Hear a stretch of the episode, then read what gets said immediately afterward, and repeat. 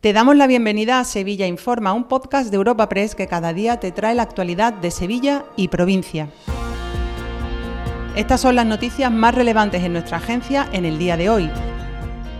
Comenzamos un nuevo episodio de Sevilla Informa, el primero de 2024, este martes 2 de enero.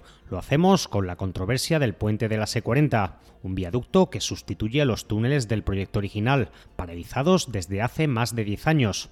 El nuevo puente acaba de recibir la declaración de impacto ambiental, que opta por un diseño sin pilas en el cauce del Guadalquivir. Tendrá más de 3 kilómetros de longitud y un gálibo de 70 metros. Este puente dibujará seguro un nuevo paisaje fluvial en el tramo del río correspondiente a Coria. Las reacciones no se han hecho esperar. El alcalde hispalense, el popular José Luis Sanz, avisa de que el gobierno apuesta por un puente para ahorrarse la inversión de los túneles. Desde el PSOE, Javier Fernández asegura que no habrá retrasos en el nuevo proyecto. Defiende también el compromiso estatal con Sevilla. Escuchamos a Javier Fernández, presidente de la Diputación y del PSOE provincial. Tenemos que insistir y ahí está nuestra petición y lo teníamos cerrado con, con el gobierno anterior y lo vamos a, a seguir tratando con el gobierno de la Nación. Todo lo relativo a dos aspectos que parecen fundamentales, que es el tema de la S40 y el tema de la remodelación y el tema de todos los ajustes posibles en ese plan de cercanía. Ahí vamos a tener dos aspectos muy importantes en materia de infraestructura, aparte de poner en valor la implicación del Gobierno de España con algunas infraestructuras de la ciudad, como es el tema del metro. Más asuntos. El Consejo Económico y Social de Sevilla ha emitido ya su dictamen sobre el nuevo presupuesto del Ayuntamiento hispalense para 2024. En un informe bastante crítico, el órgano consultivo considera escasas las partidas para los barrios desfavorecidos, como el Polígono Sur, Cerro Amate o Palmete. Además, se echa en falta fondos para las políticas de género y para los parques empresariales.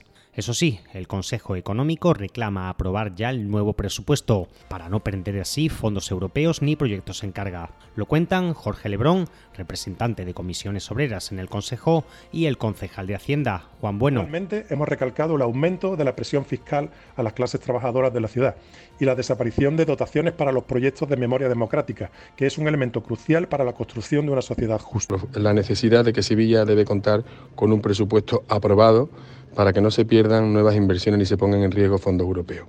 Esperamos ahora que la oposición esté a la altura y podamos alcanzar acuerdos que faciliten la aprobación de este presupuesto para este año. El Gran Pacto por Sevilla debe ser una... En materia de patrimonio histórico sigue la polémica de las atarazanas. Quedan solo unos meses para que concluyan las obras promovidas para adaptar el monumento como nuevo espacio cultural. Pero la Asociación de Defensa del Patrimonio, ADEPA, no ve con buenos ojos los resultados. Considera que los trabajos difieren mucho del acuerdo alcanzado entre los conservacionistas y la Junta como dueña del enclave. Por eso la asociación avisa de que va a estudiar nuevos pasos legales. Joaquín Egea es el portavoz de ADEPA. La idea inicial que van a tener eh, dos naves hasta 4,5 metros, según los estudios que se habían hecho hacía años y que estaban ratificados por Fernando Amore, eh, quedaban posibilitados completamente y se eh, quedaba la profundidad en 2,4 metros a pesar de que se había pedido. Y en el capítulo de sucesos ha sido archivada la investigación judicial de la muerte del joven Álvaro Prieto en la zona de talleres de la estación de Santa Justa. El juez no detecta ningún indicio de delito por parte de terceras personas, con lo que ha dado carpetazo al asunto. Además, la Policía Nacional y la Guardia Civil han desmantelado un grupo de aluniceros. Se les atribuyen 17 robos en viviendas, tiendas y naves. Allí se hicieron con más de 57.000 vapeadores, jamones y armas. Lo cuenta Rosa Reina, portavoz de la Guardia Civil. Eh, en ellos, en los robos sustraían multitud de productos de alto valor, especial, especialmente cigarrillos electrónicos y armas de fuego para su posterior distribución ilícita en el mercado. En los cinco registros practicados se han intervenido cuatro armas de fuego, munición de diferentes calibres, un chaleco antibalas, tres vehículos, dos plantaciones de marihuana 50 jamones y casi 60.000 cigarrillos electrónicos. Dos apuntes antes del cierre. El Alcázar ha cerrado 2023 con casi 2 millones de visitantes y sigue en pie la convocatoria de paros parciales en la grúa municipal. Te recordamos que puedes suscribirte y descubrir el resto de episodios de este podcast en nuestra web entrando en europapress.es barra podcast o a través de las principales plataformas de podcasting.